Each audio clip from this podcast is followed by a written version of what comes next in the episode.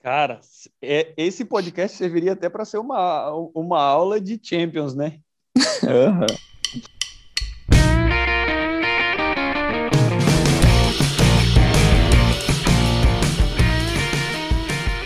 Fala, galera! Estamos aqui mais uma vez, eu, Matheus, o André e o Robson, e hoje a gente vai falar novamente de Lean Six Sigma for Experts. É aquela galera que está num nível diferenciado aí no uso da metodologia, né?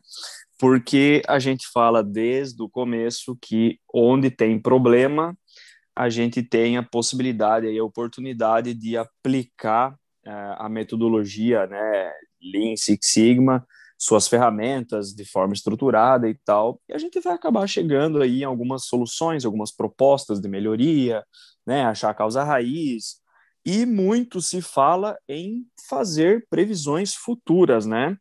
É, previsões do que pode acontecer, se vai ter uma falha, se não vai ter, e algumas situações um tanto quanto diferenciadas, né? A gente já falou sobre a aplicação do Lean Six Sigma no agronegócio, a gente também já falou na aplicação do Lean Six Sigma no setor de saúde, né? É, consultórios, hospitais, é, pesquisas é, farmacêuticas e nessa área da saúde, né, no, no healthcare. E hoje, pessoal, a gente vai falar aqui sobre o Lean Six Sigma aplicado aos esportes, né? Então, aposto que vocês é, já assistiram alguns documentários, alguns filmes aí que, que acaba é, falando, né, acaba de alguma forma mostrando análises estatísticas, né, de dados de jogadores e tudo mais. E esse é o assunto de hoje aqui também, né? Então, cada um desses problemas, cada um desses desafios, né, é, tem suas métricas diferentes. A gente falava das métricas e objetivos lá do healthcare e do agronegócio e da, do, da, do metal, metal mecânico, né, indústria de manufatura, indústria automobilística, mas agora vamos falar de esportes, né? O que, que seria, André? Vou, vou jogar a bola para ti aí, cara. Que que se, quais seriam as métricas, né, desse desse desse Lean Six Sigma aplicado aos esportes, cara? Fala para a galera aí. Então, velho, esse negócio é muito bacana e ele nasceu algum tempo atrás no beisebol, né? Ah, o Lean Six Sigma e a aplicação da ciência de dados nos esportes, ele começa, tem os seus primeiros históricos lá no beisebol.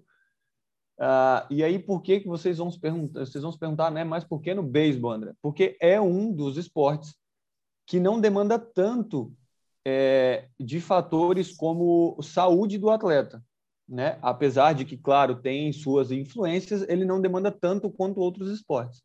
Então, há um tempo atrás, quando o poder computacional né, dos nossos computadores, né, o poder matemático dos nossos computadores não era tão avançado, isso facilitava muito né, para gente, a gente analisar dados. E aí tem até o filme, né? Tem o, o Moneyball, depois o Matheus e o Robson vão comentar sobre isso. Tem o filme que retrata muito bem a, a, a visão de, de como aplicar assim, o, o Lean Six Sigma aos esportes, principalmente ao beisebol, né?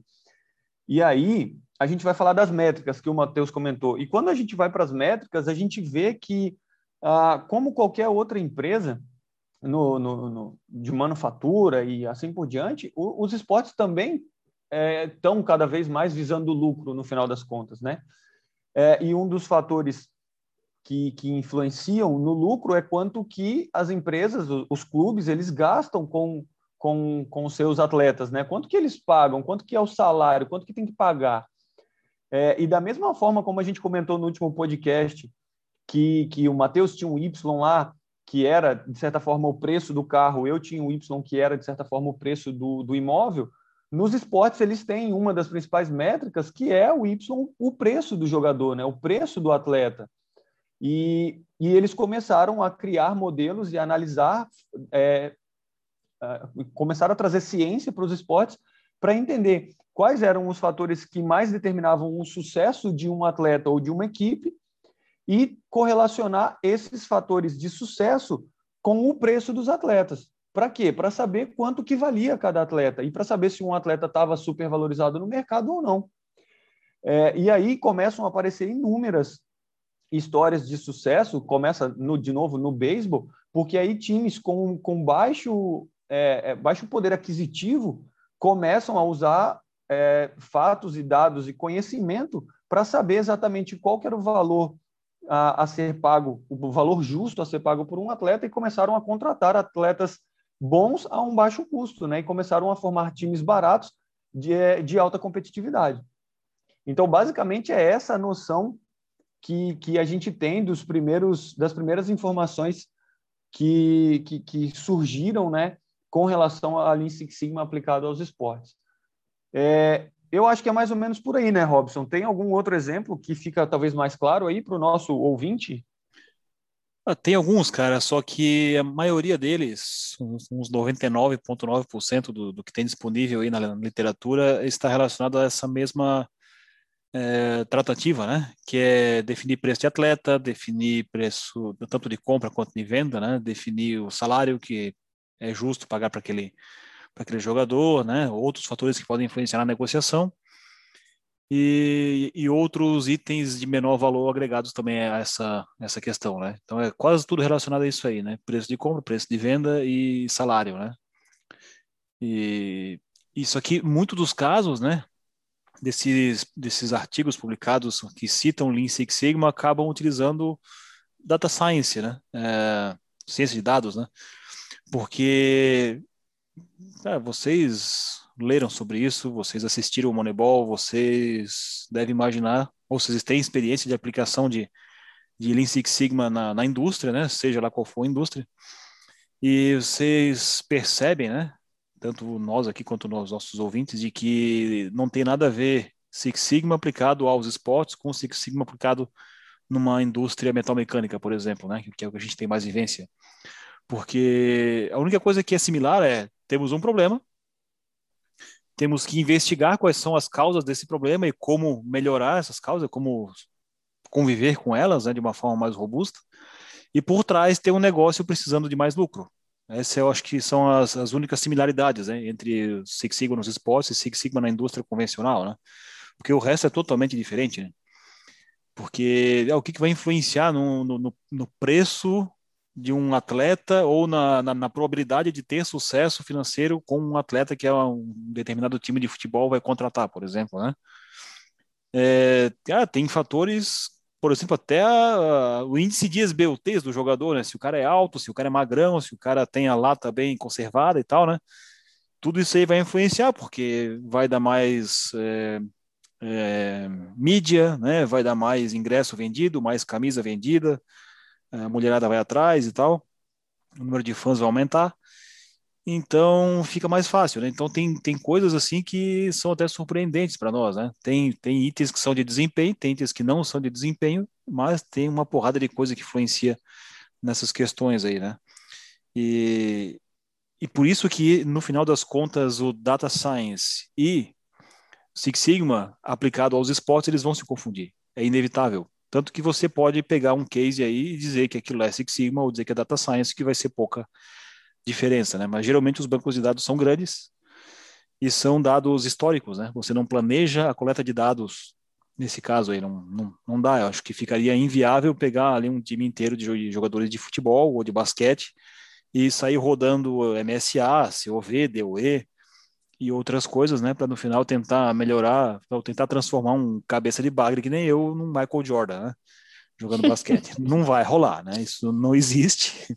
Não existe São metodologia apenas, que salve. É, não tem é, como. São apenas dados para tomar melhores decisões, né? E o dado vai mostrar que, cara, desiste do piuco. É, exatamente. Então, nesse caso, nenhum é milagre resolveria. Né?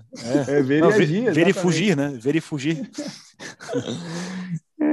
então, é, é, mais ou menos por aí que, que, que eu vi, assim, a aplicação de, de, de alguns casos, né? Tem para tudo quanto é tipo de esporte, mas todos eles, ou quase todos eles, têm como objetivo não aumentar a performance do time, e sim é, aumentar a lucratividade com os jogadores que você vai colocar dentro do seu time. Né? Afinal, o esporte, na verdade, é o, a principal métrica ali é a mascada, né? Vocês todos sabem muito bem é, disso. A mascada bruta, cara. E ali não é pouco, não, né? É, mas enfim, né?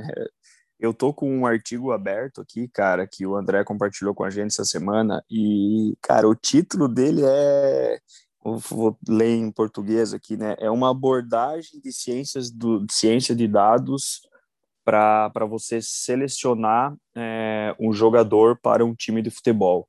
Então, pô, é, é um artigo escrito aí por um grupo de, de, de, cientistas, de professores, de pesquisadores, tem pessoas dos Estados Unidos, tem pessoas da Índia, e, cara, eu achei fantástico a abordagem deles, é, é data science, né, ciências dos dados, mas é big data, né, ao mesmo tempo, porque eles têm, para vocês terem uma noção, quando o André falou que lá no beisebol, né, cara, 20, 30 anos atrás, a gente não tinha um poder matemático computacional tão grande, hoje a gente tem e tem muito forte, né? Os caras analisaram uma tabela de dados com 18 mil é, registros de jogadores, cara. É, o, o, desde o nome, a idade, a nacionalidade, é, o clube onde ele joga, cara, eles levantaram muitas informações, porque hoje em dia você tem informação de muita coisa do jogador, né? Por exemplo, uma parte aqui, né, que ele fala assim, eles fazem uma correlação das habilidades dos, dos jogadores, é, tentando buscar é, características, né, habilidades dos jogadores que se correlacionam entre si. Porque, por exemplo, se você termina um jogo hoje da, da, da Champions, né, vai ter toda uma análise dos jogadores, vai ter toda uma questão de, de você ver, cara, qual que foi a aceleração do jogador, qual que foi a, a, a nota para controle da bola, para habilidade, para drible, para passe curto, passe longo, para marcação, se o cara deu carrinho, qual foi a visão do, do jogador, é, se ele deu um voleio, uma bicicleta, então tudo isso está sendo avaliado. E aí eles fazem uma correlação de tudo isso e aí você começa a ter valores, né, senhores? A gente já falou em outros casos, né, cara, causation e correlation, né? Eu estou vendo aqui ó, que pô, tem uma correlação muito forte, olha que legal, tem uma correlação muito forte do, do da força, né, é, do, do shot power a força do chute do jogador está altamente correlacionada, fortemente correlacionada com chutes de longa distância. Pô, que legal. O que, que nós aprendemos com isso? Que quando o cara chuta de mais longe, né, ele chuta mais forte. Faz sentido, né? Então tem que Ainda tem, bem. para, para, tem que tem que cuidar, né, cara? Tem outra aqui, ó. Exato. A marcação, a marcação do jogador né, quão bem ele marcou no jogo está altamente, fortemente correlacionada com é, o carrinho, se ele deu carrinhos ou não. Então, pô, se o cara dá carrinho, aumenta o score dele na marcação. Pô, cara, tem que tomar muito cuidado, porque os caras estão analisando isso o tempo inteiro, e aí eles vão dizer que se o cara tem uma visão boa de jogo, quer dizer que ele enxerga, né? Pô, cara, para, né? Cuidado com certas análises também. Tem sempre o risco, né, é, de, de você estar correlacionando coisas que não tem nada a ver.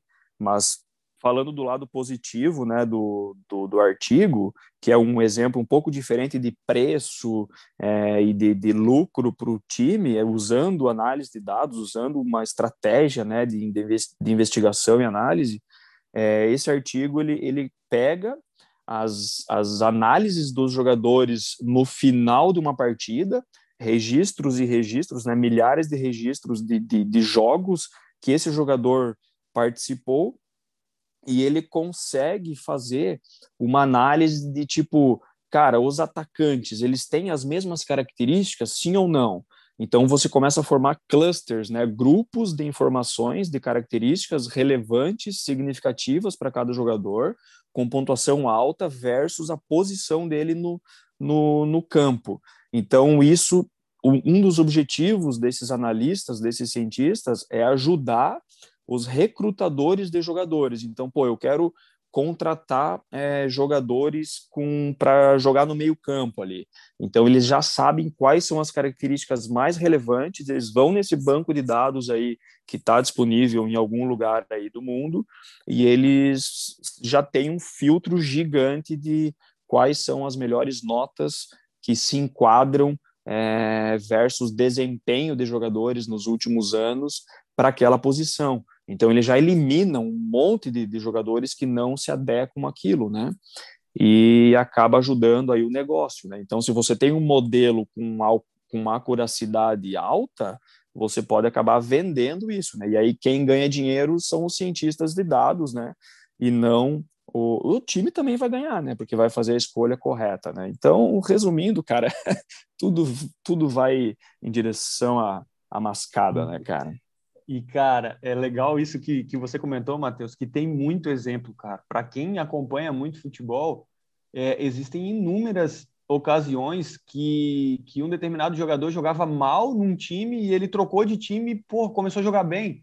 E daí, é, muitas vezes, cara, a mudança mais drástica foi a posição que o cara jogava. É. E, e daí, tipo, isso tava, isso, de certo modo, ainda tá condicionado ao quê? Cara, a capacidade do técnico ou de um preparador físico ou de alguém da, da comissão técnica enxergar com as suas próprias habilidades, experiências e crenças, observar o cara jogando e falar: não, esse cara não joga nessa posição, o cara tem que jogar na outra posição. Isso acontece muito, cara. Tem um conterrâneo meu aqui da, da cidade de Linhares, que já jogou em vários clubes no Brasil, foi campeão mundial pelo Internacional, inclusive. E, e ele jogou muito mal em alguns clubes, era criticado, é, e depois que ele trocou umas duas, três vezes de time, consequentemente trocou de posição, o cara começou a jogar muito bem. Pode ser que está totalmente correlacionado a isso, né? Só que dependia de que isso há 10 anos atrás? Cara, dependia da habilidade das pessoas. Embasado em quê? Cara, embasado nas crenças, na habilidade do cara enxergar, na experiência e por aí vai. E a gente está vendo essa transformação acontecer e eles trazerem isso para algo mais científico, né? para algo mais quantificável. É, deve ser por isso, André, que tem jogador que sai, que joga mal, por exemplo, no, no Vasco e aí passa a jogar bem quando vai para o Barcelona. Deve ter muito a ver.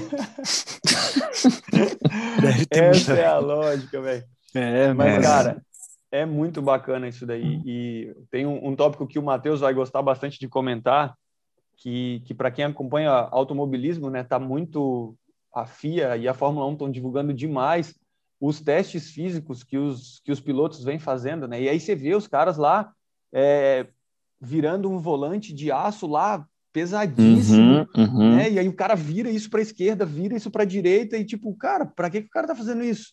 Medição, né? Os caras estão medindo o quanto de força que o cara consegue empregar, quantos G de força ele suporta e por aí vai, para fazer movimentos que estão correlacionados de certa forma à habilidade dele pilotar. Pô, isso aí eu ia mandar bem, cara. Volante de ferro, eu mando bem. Volante de bitoneira. bitoneira você manda. Não, mas agora, agora falando sério, né? A, agora tá na, tá na hora de falar dele, né? Daquele cara, né? Sim, aquele, aquele cara que tá sozinho em casa agora, né?